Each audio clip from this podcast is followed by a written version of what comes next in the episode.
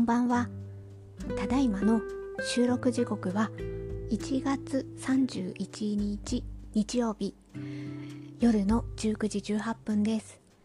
この番組は40代のスノーがチクチクと差し子をしながらただただ好きなことについて話していく番組です。今日もよろしくお願いいたします。何日ぶりかの収録になっております。なんか去年とかの方が結構頻繁に収録していたような気がするんですけれどもなんか今年に入ってもう1月も今日で終わりですね。なんか私としてはもうちょっと更新頻度を上げていきたいなとは思っております。あの話したいことはいろいろあるんですよね。ちょっとなんか時間的配分的なところがうまく調整できていないというような感じです。はい。ではまずは刺し子の進み具合からお話しさせていただきますとえっ、ー、と朝の葉のグレーとピンクの2色使いのえー、付近が昨日差し終わったんですよね。それで水通しをしてあの図案を消してでえっ、ー、と今まあ乾燥っていうかもうもう乾いてるんですけれどもあとはアイロンがけをして最後の糸処理をして終わりっていうような感じなのでまあできれば明日もしインスタグラムにアップできればアップしたいなとは写真を撮ってはい思っております。で昨日差し終わってで昨日の時点であのもともと書いてる図案はあったのでまあまたまた朝、うん、とにかくずっと朝の葉を私は今刺したいので刺してるんですけれども。えっと昨日の夜の時点でもともと図案は書いてるのがあったのでで私も朝の葉を何枚も刺しているとですねだいたいこの色のここからここまでを刺すのにはだいたい何センチかかるっていうのがもう分かっててメモしているのでまあそれに沿ってグレーを何本。で今グレーと水色で刺してるんですけれども水色の糸は何センチで何本切るみたいなのがもうあるのである意味なんか刺し子キットのように自分流の刺し子キットのように作って、まあ、それを昨日の時点で作って今はちょっとグレーのあもうただただこれはグレーの部分はまっすぐ刺していくだけなのでねこの単調な作業をやっているというような感じです。まあ、こう切っておくとなんかね楽なんですよね あ次々あとは終わったら糸通してまた刺してみたいな感じですぐ流れるようにできるのでまあでもこれできるのは朝の葉だけなんですけれどねあのどうしてかというとこう規則的な模様のつながりなのでこういうのができるんですよね。でしかも何枚ももうこのサイズで刺しているので。ということでこれはそういう感じで今グレーの部分を刺しております。でえーと、刺し子の進み具合はこんな感じですがなんか刺し子の本が結構でもないですけど発売されてるんですよね。えっ、ー、と一つが最近私なんかどっかにメモったんだな。これだ。一つはですねこれもう本屋で私チェックしたんですけど1月25日発売「刺し子の花付近実物大図案10」っていうのがあこれのもう私ちょっと買ってないので広げてみてないんですけど多分こう型紙？型紙というかなんか模様がもう描いてるのがあるみたいで多分それが織り込んで挟まってるからそれをさらしに移せばあの図案ができますよみたいなのがあるらしくてはあなるほどこういうでも今までこういうタイプのは出てなかったなと。確かにこう図案とかがあの写されてあるのはあ写されてるというかあの本の中にあるのはありましたけど多分それをコピーしてなんかつなぎ合わせないとそういうふうにはできなかったりとかあったと思うのでなんかそういう風なタイプのは珍しいなと思いました。ああとはあれえー、っとあちょっと出版社名ど忘れしてしまったんですけれども初めての刺し子っていうこれはあれですよね、うん、なんか何号何号っていう風につながっていくんですよね。で創刊号がすごい安くて299円だったでしょうか。でもなんか次のあ次の号からか分かんないですけどとにかく1000いくらになるんですよね。いやそういうところの、まあ、今までもいろんなハンドメイド系の多分あったかとは思うんですけれどもねあの前巻を通して作っていくと何かが作品が超大作が出来上がるみたいなのは多分あったとは思うんですけどいろんなジャンルで。でもそれにまず刺し子が選ばれたっていうところでおおってちょっとそれがちょっと衝撃。でまあそういうのに選ばれるとまあ最初だけかもしれないですけれども創刊号なんとかみたいな感じでテレビの CM が放送されるんですよね。ああいうのでテレビで刺し子っていう単語が出てくるところもおおみたいな感じでちょっとそこが私はあなんか刺し子がそこに選ばれたんだっていうところにちょっとびっくりしたかなみたいな感じがありますね。あの私も結構これ最初の私これ配信結構何回もやってるので何回目とかそういうのは忘れちゃいましたけど初期の頃で私が刺し子のまあそれが配信のきっかけっていうわけでもないけどでもなんとなく一つの要因としてちょっと思い起こされるエピソードとして、まあ、結構前に話したのでちょっとかいつまんで話すと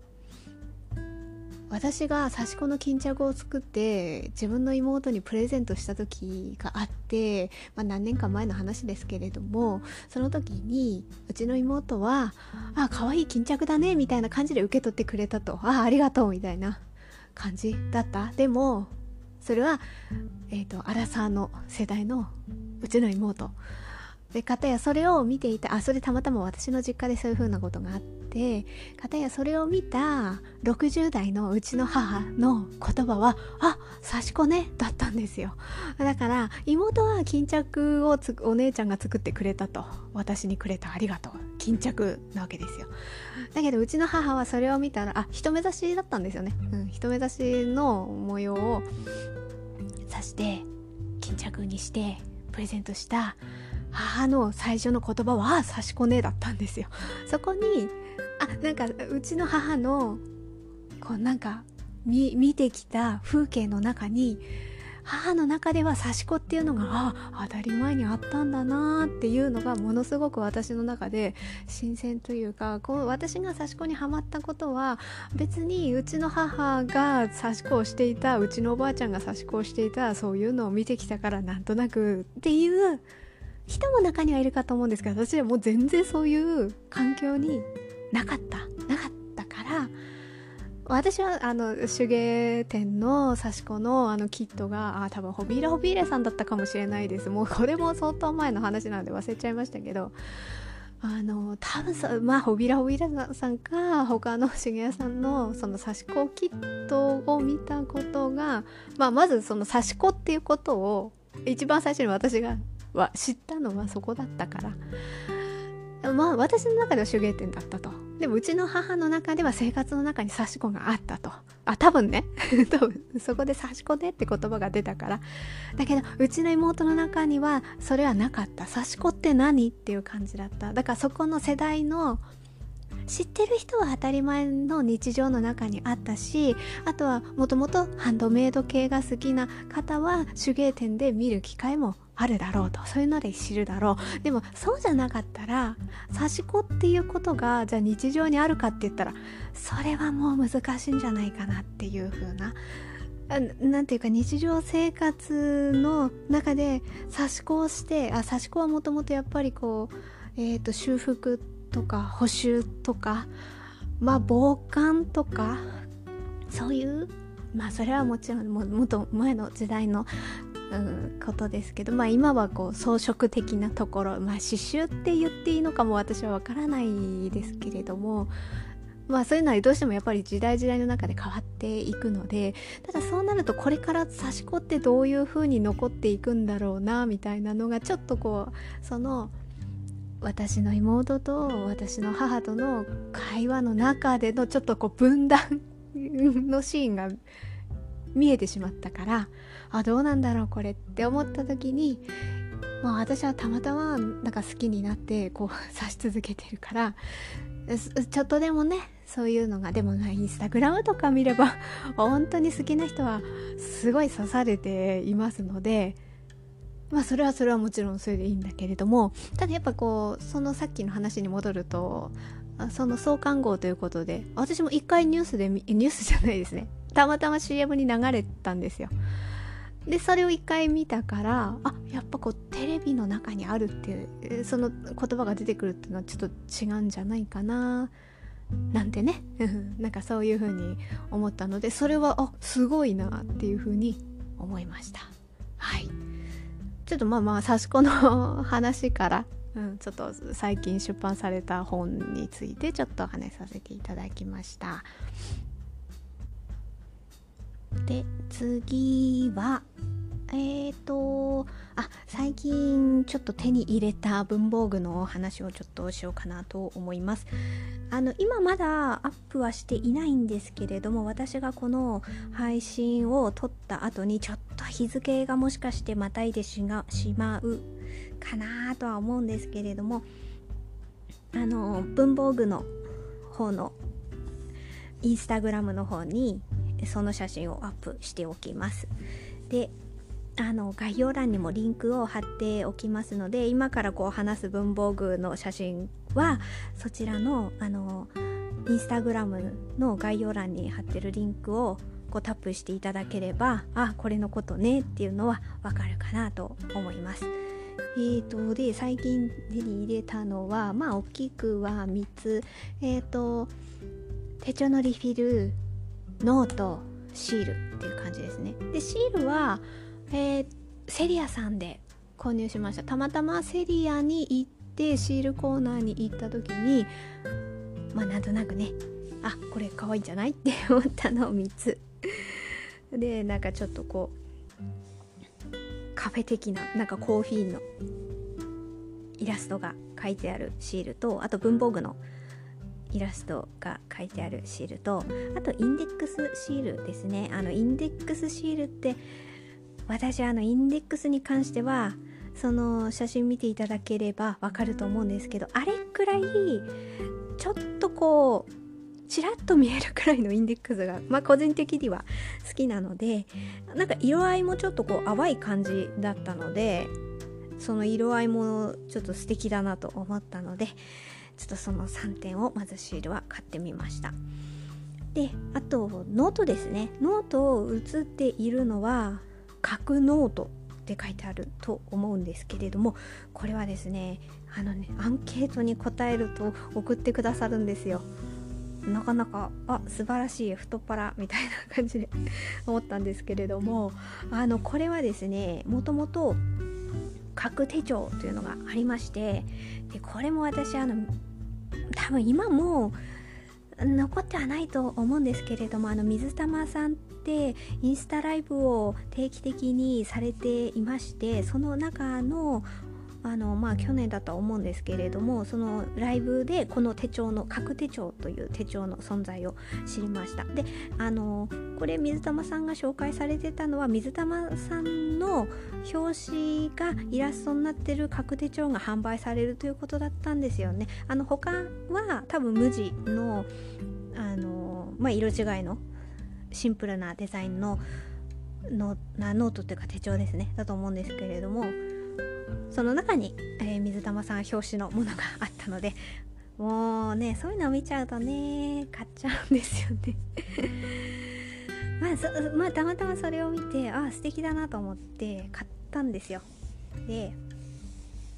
その買った時にその買った手帳の中にハガキが入ってました。でそのハガキのアンケートに書いてで切手を貼って投函するとあの手帳あ手帳じゃないですね。角ノートがいただけるということですね。あの多分色はですね何色全部であるかはちょっとわからないです。あの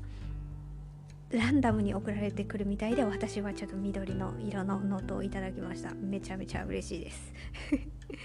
なんか書く手帳はですね最初私はあれを買った当時はですよ。買った当時はあの差し子の記録を書こうと思ったわけですよ。あの例えば、えー刺し子の道具道具というか材料ですね。なあの買ったり定期的に買ったりしますのでそれを買ったらその記録を書いたりあとはあのまあ、材料だけじゃなくて本とかも買ったりもしますしね。そういうのの記録。あとはあの完成したらその写真を印刷して貼ったりなんてなんかそんな風に考えていたんですけれどもなんやかんや言って結局そうやってあの刺し子の記録を書くのはあのシステム手帳にしようっていう風に私今思って今そっちに流れていったのでじゃあ書く手帳って何に今度から書こうかなって思った時に今はですねあのえっ、ー、とあそうそうそう例えば文房具であのこれ買ってみたい。いつあ今すぐ買いたいっていうのもあるけれどもいつかこの文房具を買いたいなみたいなのがあったらそれをちょっとこうまあ文房具だけに限らなくてもいいんですけれどもね。なんかこういつかこれ買いたいなみたいなものがあったらそれをね書くノートにしようと思って 手帳あ手帳ですね。手帳にしようと思ってなんかそういう風にこれから使おうかなと思って。でカレンダーには文房具の発売日書いたりとか。であとこう習慣とかあと後半にメモとかあるのでその辺りにはあのいつかね欲しい。まあ特に私今はですねシステム手帳のジャケットでしょう。あとは万年筆とかね、うん、まあまあボールペンだったらちょっと買ってみようって思いますけど万年筆ってあ、まあ、私結構あのあれあれのクラスのはもうだいぶ持ってるんですよ。何百円何千円で買えるものはもうそれなりにも 持ってるので、まあ、いずれいずれちょっと何万円みたいなのいつか買いたいななんては思ってるんだけれども、まあ、限定のだったらもうその時買わなければもうねなかなかその後は手に入らないかもしれないけれどもあの通常で販売していただいているものならばあこれいいなって思った時にねあのその時だけじゃその時じゃなくてもいずれいずれ買おうって思って買うことだってあるかもしれないからまあその時にいつかこれ買いたいなみたいなのが思ったらそれをちょっと書く記録としてね書いておくものの専用の手帳にしようと思ってまあそこの本を書いていってそのメモ欄がなくなったら書くノートせっかく送っていただいたのであのそれはもう書くノートに書いていこうかななんて今のところはそんな風にちょっとぼんやり思っている感じです。はい、それはまあちょっと書く手書くノートをいただいたことによって書く手帳の話まで脱線してしまったんですけれども まあそんな感じで今考えてます。でリフィルですね。これはですねペンメッセージさんという万年筆のお店なんでしょうか。私ちょっとやっぱり場所が場所なだけに、えー、直接行ったこともないんですけれどもただなんか前からこうねあ文房具というか万年筆のお店っていうことで多分私ホームページも昔見たりもしたことあったんですよね。でまあたまたまですね今回はリフィールを買わせていただいたんですけれどもあの最近そうやってシステム手帳に興味を持ち出した私はですねリフィルはどんなのあるんだろうみたいな。でまずはシステム手帳はあの相撲のことの記録をシステム手帳に今年はしていこうって思った時にどのリフィルがいいかなってちょっとネットを探したんですよ。でもともと測量野鳥の穂は方眼だったのでそれと同じようなサイズのえーと、バイブルサイズのリフィルというものはそもそも売っているのだろうかというところからちょっと調べ出しましてですねで測量野鳥の方眼のサイズとなると 3mm 方眼なんですよね。だから 3mm3mm で2行にしてまあ 6mm っていうところでその文字を書いてたんですよ。でなんか多分ね 3mm 方眼バイブルサイズリフィルとかなんかそういうので検索をした時にそしたらですねちぶん堂さんというリフィルを通販されているあの、まあ、お店というか通販サイトなんでしょうか。そのホームページにたどり着いたんですよそのリフィル。でまずそこでちぶん堂さんのことを私は知ったわけですね。でそのまずその確か3ミリ方眼のリフィルで引っかかってあってただああのリフィルはですねその3ミリフォーガンのリフィルはあの測量野鳥にこう力士の名前とか書いてたんですけど自分動作のリフィルだと外側がこうそえっ、ー、とや測量野鳥だともう端っこまでびっちり方眼がの線が引いてあるんですよ。でも自分堂さんの3ミリ方眼は端っこはないんですよ。空白になってるんですよね。だからそこに空白があるとちょっと力士のあの星取り表を書くのにはちょっとね書きにくかったんですよね。でまあまあ最終的にはあのプロッターさんの2ミリ方眼リフィルになったんですよ。2mm2mm2mm でこう 6, 6ミリになるじゃないですか。だからあサイズ的にはこれ変わらないと。でプロターさんのは端っこまで線がビチッと引いてあるんですよ。だからまあそこも測量野鳥とそんなに変わらないなと思ったので結果ちょっとお店でたまたま、えー、と多分ロフトさんだったかな。ロフトさんでプロッターさんのリフィルを置いてあるコーナーがありましてその中にたまたま2ミリ方眼があるっていうのを見つけてまあその時はねそちらを買ってで相撲の記録はそのリフィルにしようと思ってでまあまああの初場所はそれに書いてまあそれに関しては前回の配信とかでお話あお話というかあの文房具のインスタグラムの方でもあのこんな感じで書いてますみたいなのは写真でアップしてるんですよ。でですね。でお店のことはそこで知ってそしたらあの他の商品も見てみたら朝の葉模様と尻尾の模様のこうあれは何て言うんでしょうかこう装いセットっていう商品名で売ってるんですけどこう間に挟み込むような黒ああと赤っぽい紫っぽい色に印刷されてるのもあったんですよね。同じ柄のもので2色あった。でまあ私は黒がいいなと思ってであのその朝の葉と尻尾の柄があと他にも何枚か柄はあってそれが2枚ずつになってみたいな感じで売られててあこれ相撲の記録書いた時にちょっとね間にね挟むのいいんじゃないかなと思ってあこれがいいって思ったわけですよ。でなんかインスタグラムとか拝見させていただいて、まあ、ホームページとかも見た時になんかこれがあの継続的にずっと作っていくものではなくって今売ってるものが終わったらもう商品はあのそこで終了ですっていうことだったの。あのその種類に関してはですね。他のは継続して 売られてますけどあの紙の問題だと思います。紙の在庫がもうなくなってしまうのでっていうことだったとかと思います。ということなのであこれ買ここで買わなかったらあもうね次の入荷を待ってとかはないんだって思ったから買わないとって思ったんですけどそのちぶん堂さんの方の通販サイトさんの方ではもう売り切れてたんですよね。で他のちょっとお店とかあまあ多分実店舗で販売されてるとこもあったかと思うんですけどとてもとても無理なので。でその販売されてるところの他のところの通販ってなるとペンメッセージさんだったのででそっちにはバイブルサイズが売ってたんですよ。本当は M5 もあったら M5 サイズのも欲しいなと思ったんですけどちょっとそれはもうなかったんだと思うんですよね。そのデザインのものはね、うん、でもまあうんあの相撲の記録に方に使いたかったのでバイブルサイズがあればまあそれはまず嬉しいと思ったのでそれをまず注文したのとあとせっかくあの送料かかるから他のリフィルもって思った時にいずれ私 M5 も買うだろうと。勝手に思いで M5 だけどなんか M5 のリフィルがまだ何もねジャケットもないのにないないんですけどどうせいずれ買うだろうと思ってなんか M5 の買いたくなったんですけどでも M5 のじゃあななどのタイプのリフィルのを買おうかって思った時になんかね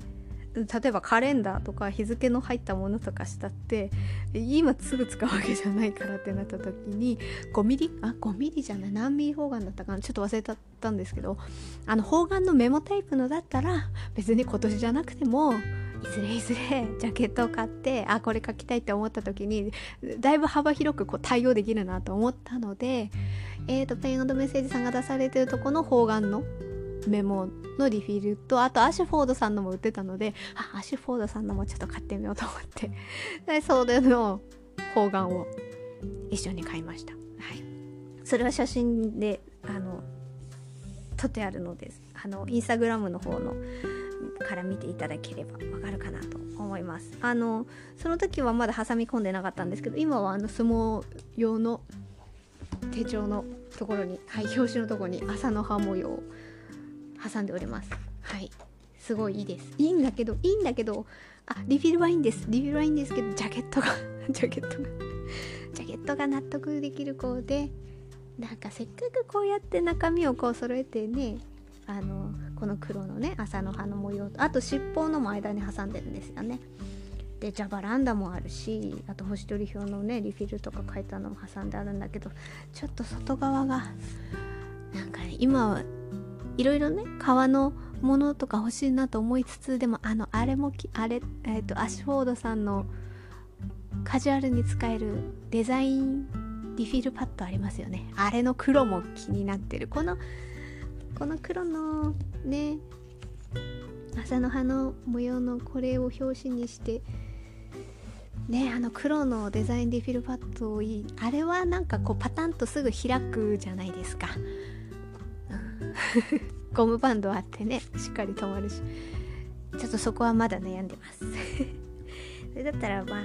ね何万ってするわけじゃないからある意味そのシステム手帳の中では中ではお手頃かかるくなんだけどでもなーみたいなのはちょっとまあもうちょっと悩んでみますその辺は。ということではい。それは最近手に入れた文房具ということでお話しさせていただきました。で私あとまたちょっともうもう一つだけ話したいのがありましてですね。これも文房具関連なんですけど10回。10回。10回第10回だったんですよね。お気に入りボールペン総選挙。本当はねなんか握手会とかねなんかちょっとできなくて今年はちょっと違ったんでしょうね。あそれはね残念だなと思いつつでも仕方ないなと思いつつ。あの私ラジオも好きでラジオ聞いてるんですけどその中で TBS ラジオの「アフターシックスジャンクション」は文房具の特集を定期的にやってくれるんですよね。それでその文房具の特集の時はもう必ず聞くようにしておりましてでそれが1月多分27日だったと思うんですね。あの結果発表をラジオのそのアトロクの中でするんですよ。もうちょっとドキドキしながらもうその日あ発表があるんだみたいなのを知りましてアトロク聞きましたよ。とねゲストがゲストがクレバさんと文具王だったんですよね。なんかそのそのゲストの並びも面白いなって思って。いやこれ多分文具王とクレバさんってもう文房具の話話題がなかったら多分何の接点もないだろうなって。ちょっとあまりにもやあの2人を想像してみてくださいよ。タイプが違うじゃないですか。2人であまあ今ラジオの収録では確か多分ズームとかだったから直接はお会いしてはないとは思うんですけれども。あ今回は今回の収録ではなかったとは思うんですけどなんか一緒のスタジオにいたいる時に文房具の話だったら多分話せるだろうけど他の話題って ちょっと難しいなっていう。いやだからこそ逆に文房具すげえなっていう風なことは思いますよ。その2人をね。いやこれはそんな設定ないだろうっていう2人でも多分クレバさんあ文豪はもちろん文豪ですからね。当然といえば当然ですけれどもクレバさんもなんかお話をラジオで聞かせていただくとなんかこうお店のディスプレイのこととかなかなかこう非常にこうね事細かく見られているんだな。まあでもそれは好きだからそうなんだろうなっていうのはなかなか伝わってくるのでそういう意味ではあのゲストには納得なんですけどね、うん、ななかなかな2人だなって 思いながら聞かせていただいてでもちょっと私もドキドキしながら発表を聞いたんですよね。でもまああの結論はもう出てるのでそれはあのホームページを見ていただければもう順位が書いてあります、うん、123位だけ言わせていただければ1位ジェットストリーム2位ブレン3位ユニボール1っていうことでしたね。でなんかこう順位が発表されていく中であの10位からまず198位って発表されていくんですけれども歌丸さんってもともとあれ何でしたっけ？ど忘れしちゃった。えっとあれですよ。インフリーインフレってなんだ。あエナージェルだ。そうそうエナージェル。エナージェル派なんですよね宇多丸さんって。なあのあの映画の批評されていた。あれもすごいノートに書くらしいんですけどあれも確かエナージェルで書いてるって言ってたようなエナージェル派だったと思うんですよ。でだからエナージェルの中で結構上位なのはやっぱりインフリーなんだけどもあの透明軸の。あれの順位が落ちててなんかえーみたいな感じで驚いてたような感,、うん、感じがしました、まあ、やっぱりこうボールペンって何派何派って人それぞれあるかと思うので そこでこうねなかなかの衝撃があったんだろうなっていう思いまして。でもまあなんかやっぱり10年連続トップはジェットストリームでしたね。もうなんかこれはもう覆らない。だよねっていうふうに私思っちゃったんですよね。まあ納得といえば納得ですね。でも私今じゃあジェットスリーム毎日使ってるかって言ったらさ必ず使ってるわけではないんだけどでもやっぱり家にはあるみたいな。あとちょっと順位順位の中には入ってあれ？4位だったかな？エッジ？ジェットストリームエッジもまあもちろん入ってますよね。あの油性ボールペンで0.28はななかなかったからっていうところで。私もね買っちゃいましたよね やっぱね。毎日普段使ってるわけじゃないんだけど。私最近じゃあ何使ってんのってなったら最近はあのあれですよモノグラフ私何回か前の配信でモノグラフ水玉さんのモノグラフの配信したと思うんですけれどもあのモノグラフを知ってから私ちょっとシャーペン今シャーペンブームみたいな感じであれ前回の配信でもオレンズのことあれ？前回の配信だったですよね。シャーペンオレンズを買ったっていう。のを撮ったと思うんですけどまあこれは0.3なんですけどオレンズは。なんかそういうそれを使って ちょっとシャーペンブームですね。あのやっぱ定期的にこう波はいろいろあるとは思うんですよね。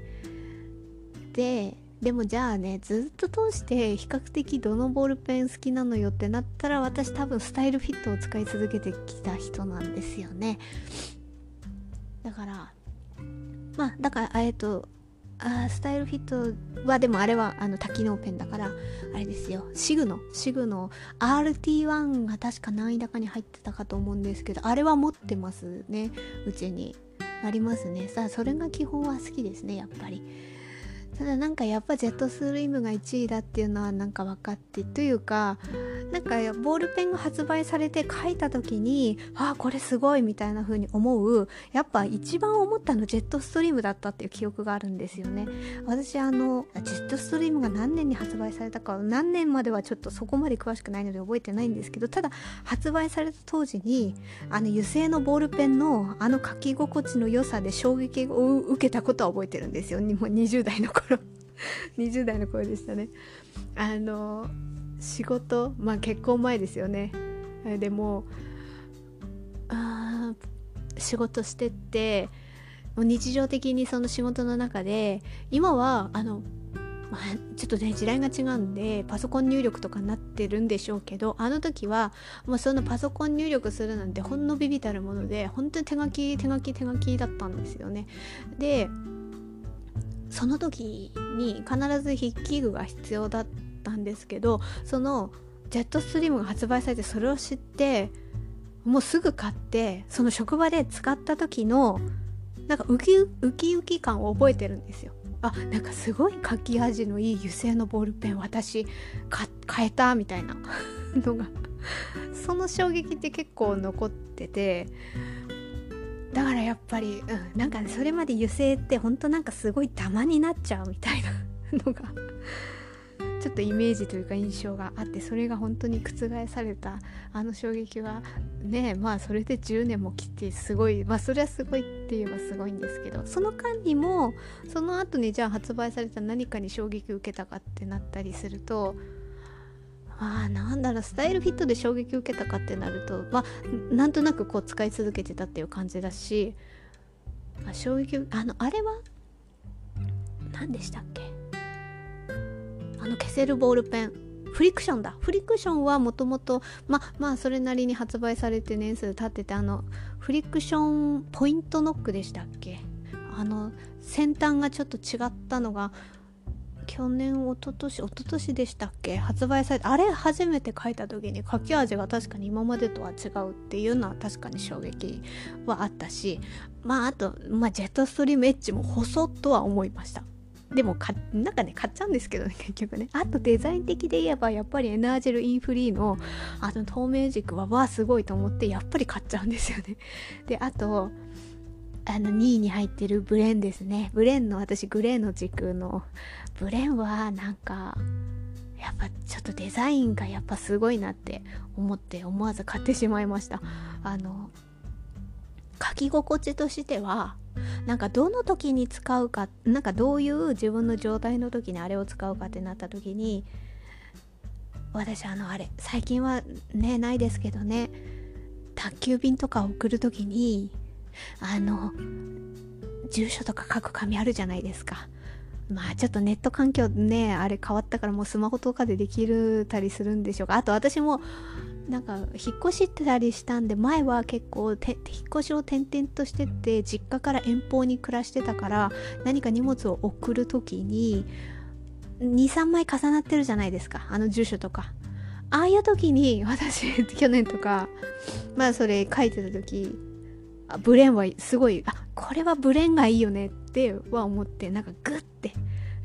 書く時にブレンっていいんですよね。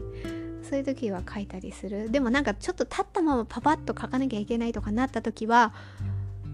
なんかねどんな体勢あのジュースアップとかもカキカキって書けるからそれはいいんですよね。そういう時にブレンは選択しないなとか。なんかそこら辺でこう自分の使う状態によって筆記具も変わってきますよね。ただ今シャーペンがハマってんのもうシャーペンをもうどんな時でも書いても大丈夫っていう。でもまあこれはねシャーペンはシャーペンでまたね色の濃さとかあと消えちゃまあけでも消せるから私いいんですけどね。もうなんか筆記具の話をしてたらもうずっと止まんないですね。とにかく今回はその総選挙があって順位が発表されたって話をただしたかっただけなんですよ。でちょっとジェットストリームの私のあの衝撃の思い出っていうかね当時の思い出をちょっとたまたま話してみたいなと思って。そっからなんかボールペンの話とか脱線してしまいましたけれどもだからちょっとうん。であ今あれ買いたいのはあれですよ。ユニボール1はまだ私ゲットしてないんですよ。なんか他の10位以内に入ってるボールペンって多分黒じゃなく必ずしも黒ではないですけれどもそれなりに全部持ってるんだけれどもその中でユニボール1だけはでも比較的新しいですよねユニボール1発売されたのって。だからまだ持ってないんだけどだから買いたいなとは思ってたんですけどこれねユニボール1のえっ、ー、とねあれがなんか発売されるんですよ。あいつなのかなこれ。なんかどっかに私メモったんですよね。ユニボール1